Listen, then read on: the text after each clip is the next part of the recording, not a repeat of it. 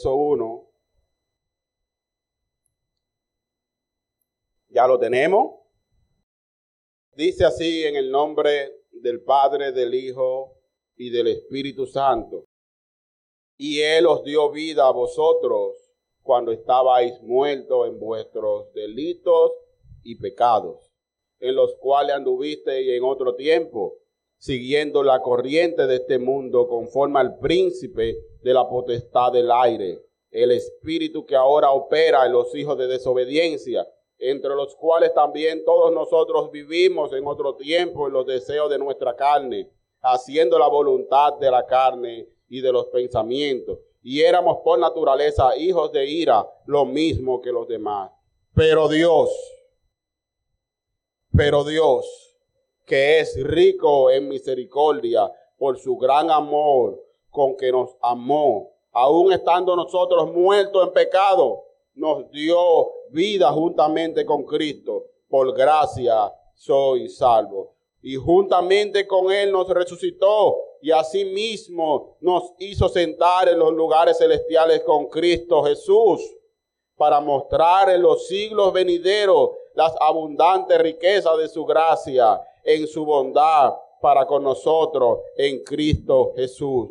Porque por gracia soy salvo por medio de la fe y esto no de vosotros, pues es don de Dios, no por obra, para que nadie se gloríe, porque somos hechura suya, creado en Cristo Jesús para buenas obras, las cuales Dios preparó de antemano para que anduviésemos en ellas.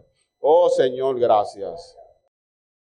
Señor, hemos leído tu palabra y estamos conscientes del poder que ellas tienen, pero también estamos conscientes de otra gran verdad, nuestra propia debilidad, Señor. Te pedimos, Señor, que en esa debilidad tú nos ayudes, Señor, a predicar esta mañana y que tu palabra y que tu presencia nos acompañe, Señor. Estamos conscientes, Señor, que no tenemos nada que dar. Por eso, Señor, lo que damos lo consideramos como pan y peces, Señor, para que tú lo multipliques en cada vida y en cada corazón. Bendito sea el Señor. Efesios capítulo 2, verso 1. Y vamos a predicar bajo el tema el pasado, presente y futuro de los creyentes en Cristo.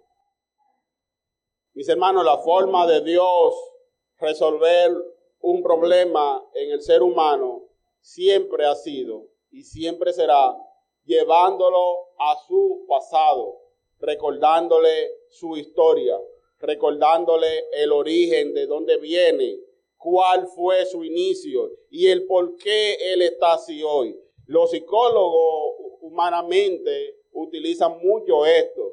Cuando una persona va a un consultorio para que se le dé una ayuda, muchas de las veces los psicólogos lo que hacen es que llevan a la persona a su niñez, llevan a la persona a su origen. Cómo tú eras cuando era un niño, cómo tú eras cuando era una niña. ¿Qué te pasó en tu niñez? Y en esos momentos, cuando tú eras pequeño, ¿qué te pasó? Y los psicólogos utilizan este medio y este método para examinar la problemática del ser humano. Sin embargo, Dios no nos lleva a nuestra niñez Dios nos, nos, lleva mucho antes de que nosotros naciéramos, nos lleva a Edén, hacia nuestro pecado, hacia nuestra maldad. El origen de nuestra maldad responde a ese pecado que cometieron nuestros primeros padres. Luego que el apóstol Pablo nos muestra todas las grandes bendiciones en el capítulo 1 el apóstol Pablo nos dice que somos herederos, que nos eligió, que nos adoptó, que nos aceptó. También nos dice que Él ha hecho una herencia y ha preparado para nosotros, que nos ha revelado el misterio. Y también nos dice que estamos sellados con la presencia del Espíritu Santo en nuestras vidas. Luego el apóstol Pablo no solamente quiere que nosotros sepamos eso, sino que también lo comprendamos. Y es por eso que él hace la oración de la que estuvimos hablando la semana pasada. El apóstol Pablo ora ardientemente, sin cesar, ¿Para qué? Para que los creyentes puedan entender y comprender y puedan tener un espíritu de sabiduría y de conocimiento en la cruz de nuestro amado y Salvador Jesucristo. Pero ahora nos quiere hacer comprender el nivel de nuestra miseria y donde nosotros estábamos. En nuestro primer punto, mis hermanos, nosotros vamos a mirar a nuestro pasado. En este primer punto nosotros vamos a hacer una mirada hacia el pasado. El valor, mis hermanos, que tiene la vida es que Dios en su palabra nos dice claramente, hablando sobre cuánto vale la vida.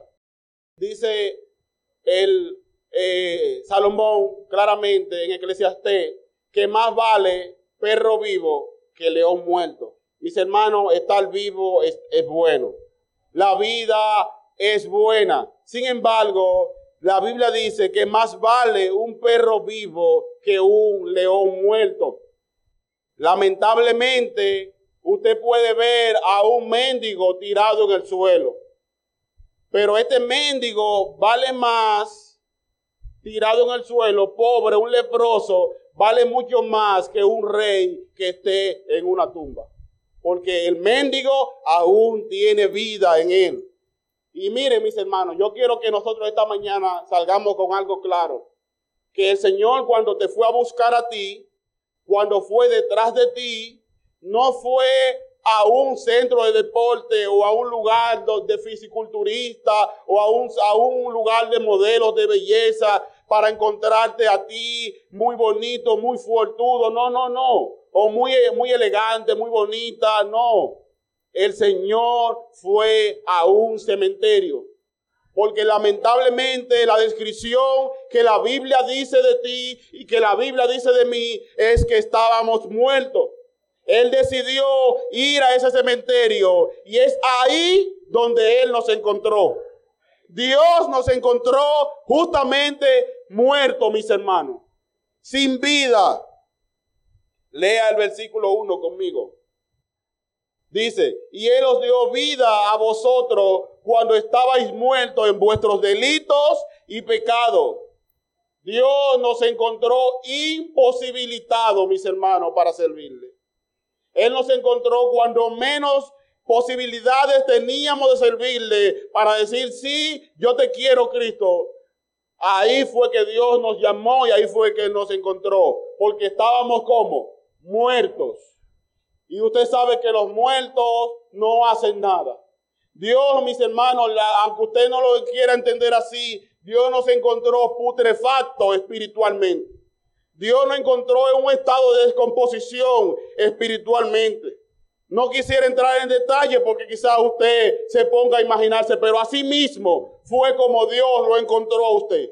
Dios lo encontró a usted bandí lleno de cosas, de corrupción. Su pecado había tomado su cuerpo y ya usted no tenía vida. Usted se encontraba muerto. Manuel encarnación cuando Dios le encontró estaba muerto. No valía un céntimo. Dios, en mí Dios no podía ver nada que le interesara porque yo estaba muerto.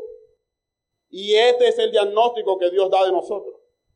Cuando Dios colocó los aparatos para ver vida en Pablo, para ver vida en Ortega, para ver vida en Catherine, Dios encontró que había muerte. Y Dios no encontró nada que palpitara, nada que dijera, Señor, haced, no, nada de eso. Dios encontró a un ser humano totalmente muerto en nuestros delitos y pecados. Y es interesante que Dios utilice esta, estas dos palabras, que el apóstol Pablo use estas dos palabras, porque dice que nos encontró en nuestros delitos y pecados, dando a entender que si quizás usted pueda decir, yo no he cometido algún delito visiblemente para esta sociedad, pero también Dios le encontró hundido en sus pecados, mis hermanos. Bendito sea el Señor. Pero lamentablemente este diagnóstico no siempre nosotros estamos dispuestos a aceptarlo. Siempre van a haber algunos a lo que yo le llamo los moralistas que van a decir, yo no me considero malo. Yo no me considero que yo tenga maldad en mi corazón. Si supiera que yo guardo la ley, yo guardo los mandamientos, yo guardo todas las leyes de mi país, yo no me considero una persona mala. Tengo un buen comportamiento en mi sociedad.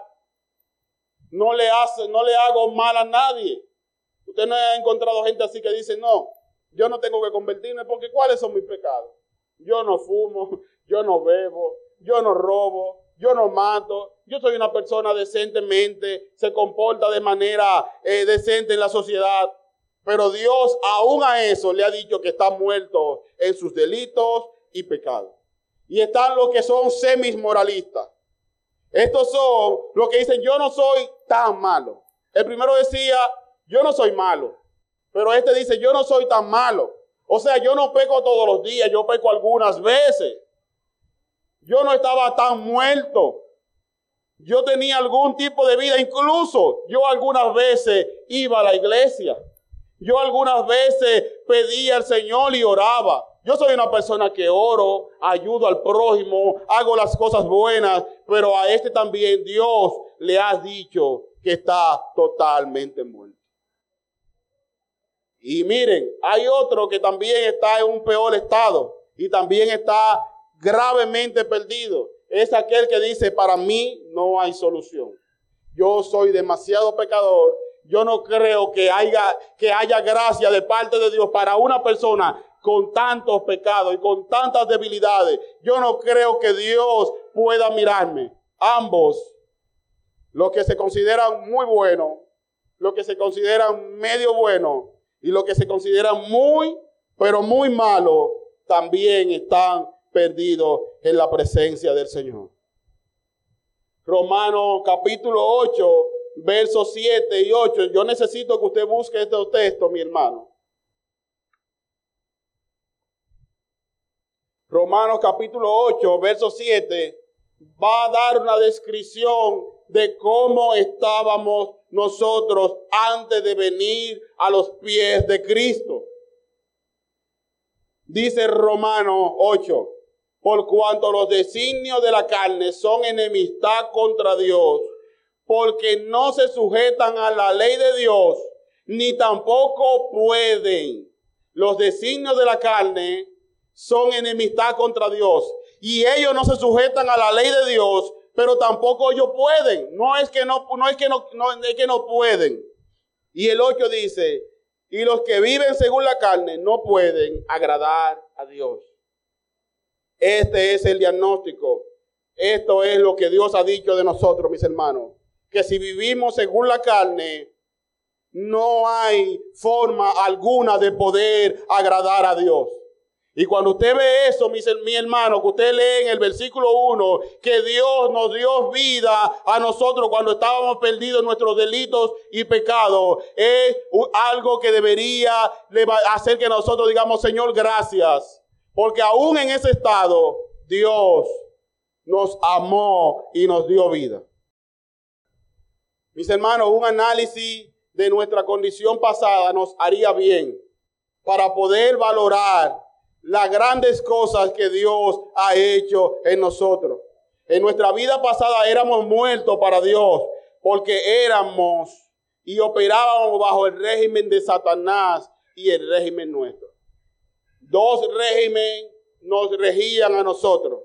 Dos autoridades era quien gobernaba en nosotros. Vamos a leer el versículo 2 y nos vamos a dar cuenta que estábamos bajo el régimen de Satanás en los cuales anduvisteis en otro tiempo, siguiendo las corrientes del mundo, conforme al príncipe de la potestad del aire, el espíritu que ahora opera en los hijos de desobediencia. Lo primero que el apóstol Pablo nos quiere mostrar bajo el régimen de Satanás nos quiere mostrar claramente que nosotros íbamos tras las corrientes del mundo. Y usted sabe lo que, lo hacia dónde que va el mundo. El mundo va de mar en peor. La Biblia dice que el mundo va bien de, o sea, todos los deseos del hombre van de continuo al mal. Y esta es la, lo que la palabra de Dios está diciendo, que nosotros teníamos, así era que estábamos, íbamos tras las corrientes de este mundo. Por eso, mis hermanos, es contraproducente que la iglesia vaya a la, a la par o a la misma corriente que el mundo. Por eso la iglesia debe de ir totalmente en vía contraria al mundo. Porque es como si los vivos quisieran ser guiados por los muertos. Literal, mis hermanos. Por eso Dios nos ha llamado a nosotros a ir contra las corrientes de este mundo. Nosotros estábamos conformes al príncipe de la potestad del aire. Y el príncipe de la potestad del aire es Satanás.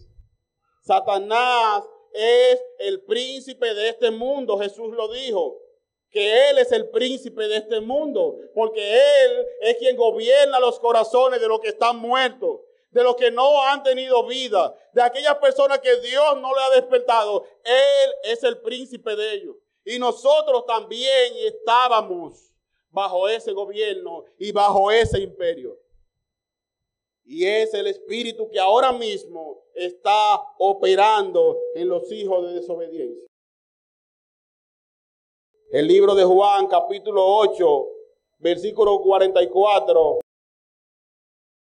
Jesús teniendo una pequeña discusión, una pequeña trifulca con los fariseos, le dice claramente, vosotros sois de vuestro padre el diablo y los deseos de vuestro Padre queréis hacer. Cuando éramos muertos en nuestros delitos y pecados, antes de Dios darnos vida, nosotros éramos esclavos del enemigo de Satanás y vivíamos bajo el imperio de Satanás. Yo sé que eso no se escucha bonito. Yo sé que eso quizás a usted no le conmueva mucho, pero la Biblia dice que vivíamos bajo el imperio del enemigo porque las obras de Satanás queríamos hacer. Ya hemos visto, mis hermanos, el régimen en el que nosotros anteriormente vivíamos, bajo Satanás, bajo el régimen de Satanás. Ahora hay un segundo régimen que también Dios nos ha librado al darnos vida y es el régimen nuestro. Porque también nosotros mismos somos un problema para nosotros mismos. Usted es un problema para usted. En el versículo 3, usted se va a encontrar en lo siguiente, entre los cuales también nosotros vivimos. Ya el apóstol Pablo comienza a incluirse. Entre los cuales también nosotros todos vivimos en otros tiempos en los deseos de qué? De nuestra carne, haciendo la voluntad de la carne y de los pensamientos. Y éramos por naturaleza hijos de ira, lo mismo que los demás. Estábamos gobernados y regidos por nosotros mismos, mis hermanos, por nuestros propios deseos. Nuestros deseos eran quienes nos dirigían. Usted vivía para sus propios deseos es por eso que nosotros hoy en día tenemos una lucha titánica entre nuestros deseos y los deseos de Dios. Es por eso que hoy en día nosotros no podemos regirnos por lo que yo deseo. Porque lamentablemente mis propios deseos probablemente riñan contra los deseos de Dios.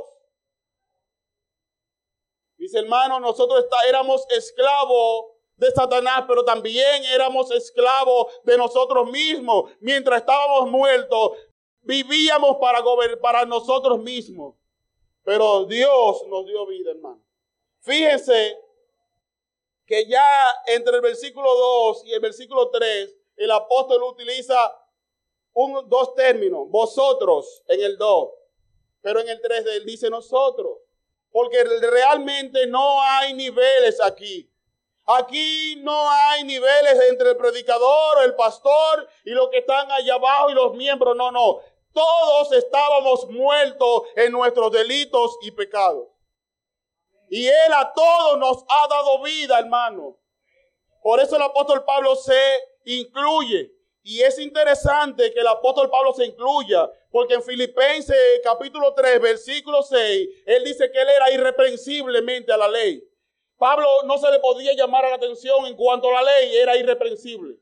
O sea, Pablo era una persona que no se le podía medir por, sus cumplimientos eh, visuales, porque todo lo cumplía. Ahí, aún así, el apóstol Pablo está diciendo que él era, estaba muerto y que vivía para sus propios deseos. La descripción final, mis hermanos, entre el versículo 2 y el versículo 3, es que éramos hijos de desobediencia, número uno. Y número dos, éramos por naturaleza hijos de ira. ¿Y por qué Dios está tan interesado en que usted y yo sepamos estas cosas?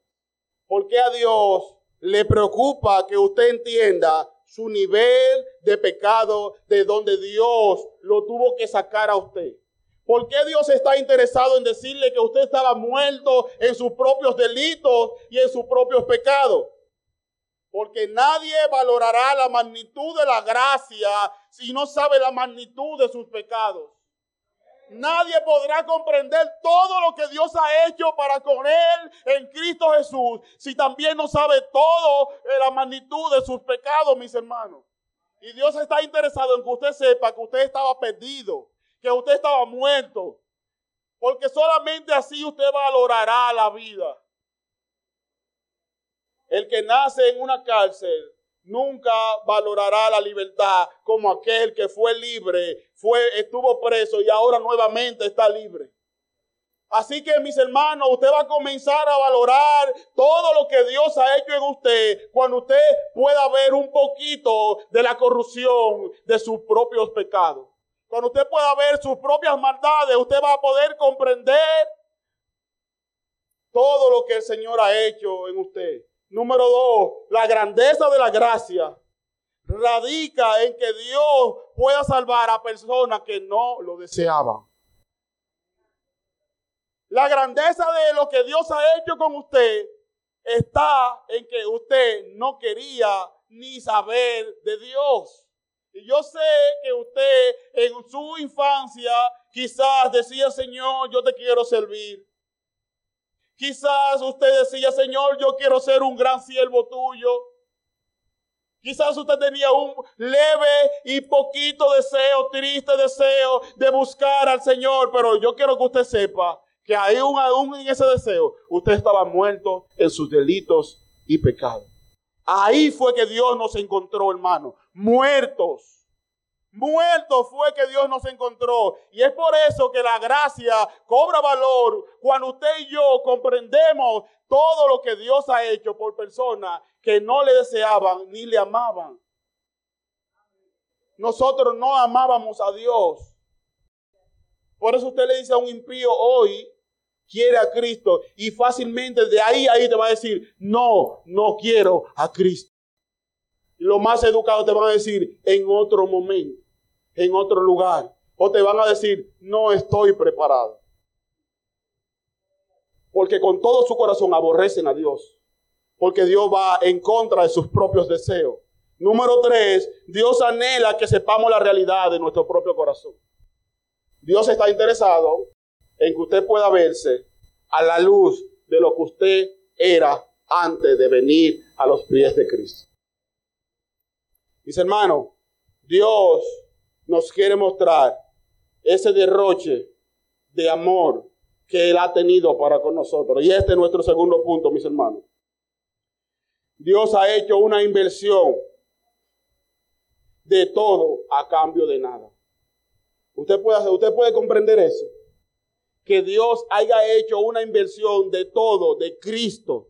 Cristo es todo. Él es Dios. Él no te necesitaba a ti. Él no me necesitaba a mí. Yo no lo hacía a Él más Dios. Yo no le aportaba nada a Él. Yo no merecía que Él me mirara. Cuando yo estaba más perdido, Él me amó. Y Dios ha hecho una inversión a cambio de nada.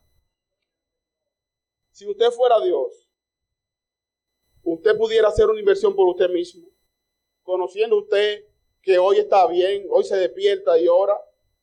Hoy usted se levanta y, tiene mucho deseo de buscar a Dios, pero mañana usted está embarrado igual que yo de tus propios pecados. ¿Podría usted hacer una inversión usted si fuera Dios, pensar en usted mismo? Porque yo no pagaría 10 centavos por mí mismo, mis hermanos. Porque Dios ha pagado con la sangre de Cristo todo a cambio de nada. Porque nosotros íbamos contra la corriente. Dios ha dado a su único Hijo y Santo por pecadores muertos. Por pecadores muertos. Esa es la realidad. Pero, mis hermanos, yo sé que el tiempo que llevo predicando quizás no le haga, no le cause nada de, alegría. Quizás yo sé que todo lo que le he dicho hasta ahora es triste. Quizás hasta ahora todo lo que le he dicho usted puede sentir, el pastor hoy vino con un látigo para recordarme todas mis maldades. O para recordarnos todas nuestras maldades, porque también el pastor tiene muchas maldades. Pero hay algo, mis hermanos, muy interesante. Y yo creo, para mí, a mi juicio, que es el mayor pero que se encuentra en toda la palabra de Dios.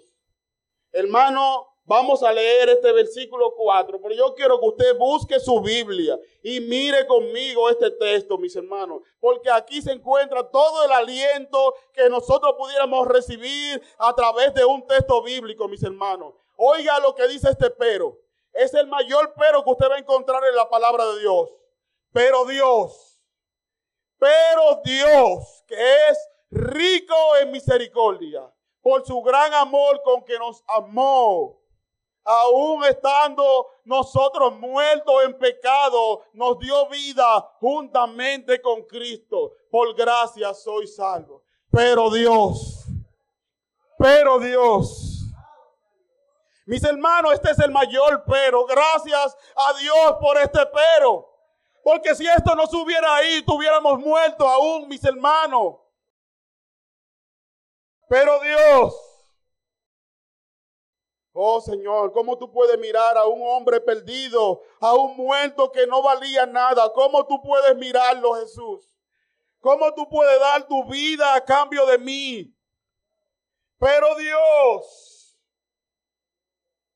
que es rico en misericordia y por su gran amor.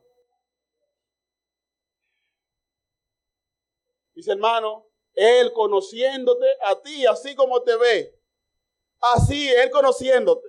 Él sabía, Él te conocía, Él vio tus maldades, Él vio tus debilidades, pero Dios, oh, gloria a Dios, pero Dios, que es rico en misericordia, mis hermanos. Y lo interesante es que Pablo quiere que tú y yo entendamos que no fue, no era que estábamos agonizando y él pasó por ahí y lo llamamos, no. Mire lo que dice el versículo 5. Aún estando, aún estando nosotros muertos en nuestros pecados. Fue ahí que Él los miró. Aún estando muertos, mis hermanos. Toda la iniciativa de la salvación del hombre la ha iniciado Dios y la va a terminar Dios. Él fue que inició tu llamado. Gloria al Señor. Dios pagó por ti cuando menos tú valías. La muerte de Cristo no se produjo cuando tú dijiste, oh Cristo, ven a mí. Yo te amo con todo mi corazón. No, no. La muerte de Cristo se produjo cuando tú estabas muerto en tus propios delitos y pecados. Yo quiero que usted busque conmigo el libro de Romanos, capítulo 5, verso 6. Dice así, porque Cristo, cuando aún éramos débiles, a su tiempo murió por los impíos, cuando aún éramos débiles. El verso 8 dice, mas Dios muestra su amor para con nosotros, en que siendo aún pecadores, Cristo murió por nosotros. Y el versículo 10 es hacia donde yo le dirijo, hermano. Porque si siendo enemigos fuimos reconciliados con Dios por la muerte de su Hijo, mucho más estando reconciliados, seremos salvos por su vida. ¿Usted puede comprender esto? Hermano, mire, cuando usted era enemigo de Dios, Él pagó todo por usted. ¿Cuánto más Él no va a hacer ahora que ya usted está vivo en Cristo Jesús? Si usted, cuando usted no, se, no valía nada, cuando no usted estaba muerto en pecado, ahí Dios le amó. ¿Qué Dios no está dispuesto a hacer por usted ahora que ya usted tiene el precio de la sangre de su Hijo? Oh, aleluya. ¿Cuánto Dios no podría hacer por ti, hermano? El verso 6 del capítulo 2 de Efesios nos viene a decir que hemos resucitado y que estamos vivos para Dios. Y juntamente con Él nos resucitó. Y asimismo nos hizo sentar en los lugares celestiales con Cristo Jesús. Mi hermano, yo le quiero narrar qué fue lo que pasó. Jesús fue al cementerio. Tocó tu tumba gritó tu nombre. Resucitaste, te limpió, restauró tu sentido, te regresaron tus tejidos espirituales. Finalmente no se conformó con eso, sino que te sentó con Él en los lugares celestiales. Esto fue lo que Dios hizo por ti. Él te llamó y dijo, óyeme Tomás, sal de esa tumba.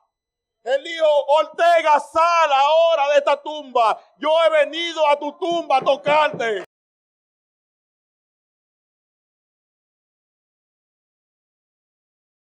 Y ahí tú tuviste vida. Tal cual Lázaro, hermano, Dios, Jesús tuvo que gritarte, Lázaro, ven fuera. Te quitaron el vendaje de la muerte. Y ahora tú tienes vida. Hoy tú tienes carne, tienes vida, tienes tendones. Porque Cristo te llamó un día frente a tu tumba y te dijo, ven fuera, hijo amado. Porque quiero darte vida y vida en abundancia.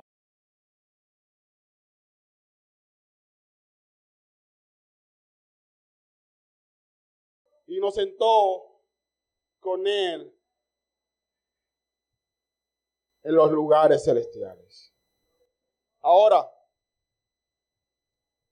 yo sé que usted debe de estar preguntándose, ¿por qué Dios ha hecho esto conmigo?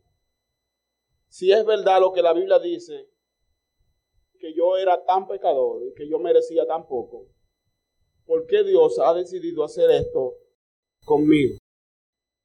¿Qué gana Dios? ¿Cuál es la ganancia de Dios? ¿Cuál es la meta, Georgie, que Dios persigue con haberte salvado y haberte despertado? ¿Qué es lo que Dios está buscando? En el versículo 7 nos da un poquito de luz para mostrar en los siglos venideros la abundante riqueza de su gracia en su bondad para con nosotros en Cristo Jesús. Mi hermano, de alguna manera, de una manera que tú y yo hoy no vamos a poder comprender, Dios ha querido mostrar las abundantes riquezas en personas que no valían nada. Su gloria Él ha querido mostrar en debilidad. Él no ha querido llamar a ángeles perfectos para que muestren su gloria en esta tierra. Él ha llamado pecadores muertos que no tenían ni un solo latido en su propio corazón, Él ha querido llamarlo para mostrar su, su propia gloria. Y qué miserable, hermano, de nosotros. Qué pena que lo único que le toca a Dios de toda esta inversión, aún así se la queremos quitar. Y es su gloria. Qué pena, hermano, que Dios ha hecho una inversión él ha pagado todo para que nosotros le devolvamos una migaja de la ganancia de su propia inversión, que es la gloria que nosotros podemos atribuirle a Él. Y aún así, nosotros queremos despojar a Dios de su propia gloria. Dios ha decidido mostrar su gloria en personas incapaces, hermano. Pero nosotros debemos atribuirle a Él toda la gloria de lo que Él ha hecho con nosotros. Dios ha mostrado su gloria en nosotros y debemos atribuirle a Él toda la gloria. Yo quisiera que el lenguaje de cuando yo acepté a Cristo, de yo busqué al Señor, de yo era una persona buena que buscaba, no, no, no, ese lenguaje hay que apartarlo, porque ese lenguaje no es el que la Biblia muestra. La Biblia muestra que Él nos buscó a nosotros, que nosotros éramos malos y perversos, y que no, Dios no estaba eh, eh, sentado esperándonos a nosotros, no, Él vino detrás de nosotros. Ahora, en los últimos tres versículos, el apóstol Pablo quiere despojarnos a nosotros de toda grandeza y quiere despojarnos a nosotros de todo de toda idea que nos haga pensar que esta salvación tan grande tiene algo que ver con nosotros. Dios no está interesado en que tú creas que tú has sido salvo, que Dios te salvó porque tú hayas hecho algo. Él está interesado en que tú creas fielmente en esta mañana que todo lo que tú has hecho y has recibido ha sido porque Dios así lo ha querido. Vamos a leer el verso 8. En este glorioso despojo, quiero cerrar con esto. Porque por gracia soy salvo por medio de la fe. Y esto no de vosotros, pues es don de Dios. Aquí viene el punto. No por obra, para que nadie se gloríe no por obra para que nadie se gloríe, porque somos hechura suya, creado en Cristo Jesús para buena obra, las cuales Dios preparó de antemano para que anduviésemos en ella. Por gracia somos salvos, hermano. Por gracia. ¿Usted sabe lo que significa la gracia? Félix, la gracia es un regalo inmerecido. Usted no la merecía, téngala por gracia soy salvo. Y no es por obra. Es lo interesante de esto, mi hermano, que el hecho de que Félix y yo y Eliezer y, y Berta, por ejemplo, y Isael y cualquiera de ustedes nos matemos aquí haciendo 1500 cosas, no estamos pagando nada de nuestra salvación. No por obra para que nadie se gloríe. Hermano, usted, yo le quiero, quiero, quiero que usted sepa, que esté consciente, que usted no está pagando ningún precio. no, aquí pagando el precio. No, no, no, no, no. Usted no ha pagado ningún precio. El precio fue pagado una vez en la cruz del Calvario por usted y por mí. No por obra para que nadie se gloríe. Nos vamos a matar aquí, Félix. Usted es el mayordomo. Ese es el mayor cargo que puede tener una persona en esta tierra, servir. Nos vamos a hacerlo todo aquí. Vamos a dar el pellejo. Ahorita vamos a, preparar algo aquí, vamos a hacer cualquier cosa. Dios nos va a dar una iglesia grande. Dios nos va a llevar a hacer muchas cosas, muchas obras de caridad, pero no por obra para que nadie se gloríe. No por lo que tú hagas te está ganando tu salvación. Aleluya. Y es interesante que sea así. Dele gracias a Dios. Hay que darle gracias a Dios, Israel, que es así. Porque nosotros tenemos un corazón tan pecaminoso que un día podemos tener todo el ánimo para hacer todas las cosas. Y otro día podemos aborrecer todo lo que estamos haciendo. Y aún así, Dios ha prometido asegurar tu salvación. No por obra, hermano. No por obra para que nadie se gloríe. Y el versículo 10 es clave, porque somos hechura suya. O sea, tú eres el diseño de Dios. Hermana Cristina, Dios dice que usted es hechura de Él. Usted fue creado en Cristo Jesús para buenas obras. Todo lo que usted haga, usted tiene que atribuírselo porque para eso a usted lo crearon. Yo le quiero hacer una pregunta a usted. ¿Cuántas veces a usted le dan un aplauso por llegar temprano en su trabajo? ¿Premian por llegar temprano? No. Porque para eso usted le pagan. Todo lo que usted haga, todo lo que hacemos para la gloria de Dios aquí, no merece ni siquiera un aplauso. Porque para eso nos pagaron a precio de sangre. A precio de sangre, hermano. A precio de sangre. Pero yo quisiera que usted se lleve estos cuatro principios. Rápidamente se los voy a leer. Número uno, siempre dé una mirada a su pasado para recordarse de dónde Dios lo ha traído. Desde la muerte, desde la tumba que Dios le llamó, mírese allá siempre. Es importante que nos miremos desde allá, mis hermanos. Número dos, no tire por el suelo el gran amor que Dios ha mostrado para contigo. Pero Dios, que es rico en misericordia. Siempre acuérdese de ese, pero Dios. Siempre cuando usted se vea con debilidades, siempre mírese y diga, pero Dios. Número tres, dale a Dios lo que Él ha exigido y lo que Él se ha ganado, su propia gloria. Y número tres, despójate y reconoce que no eres tú ni ha sido por ti, ha sido Dios obrando en ti. Señor del cielo, gracias. Señor, gracias. Gracias, Señor, por tu amor y por tu misericordia. Oh, Señor, te damos la gloria y te damos la honra. Te pedimos, Dios, en esta mañana, que nos recuerde, Señor, siempre de dónde venimos. Señor, pero gracias que tú no nos dejaste, Señor, con la triste historia de lo que éramos. Nos sentaste a la diestra, Señor, de tu Hijo Jesús. Nos sentaste ahí en los lugares celestiales con Cristo Jesús. Gracias, Señor, porque somos pecadores de la tumba, de la tumba, Señor. Señor, de la tumba ha llevado a los lugares celestiales en Cristo Jesús nombre de Jesús. amen.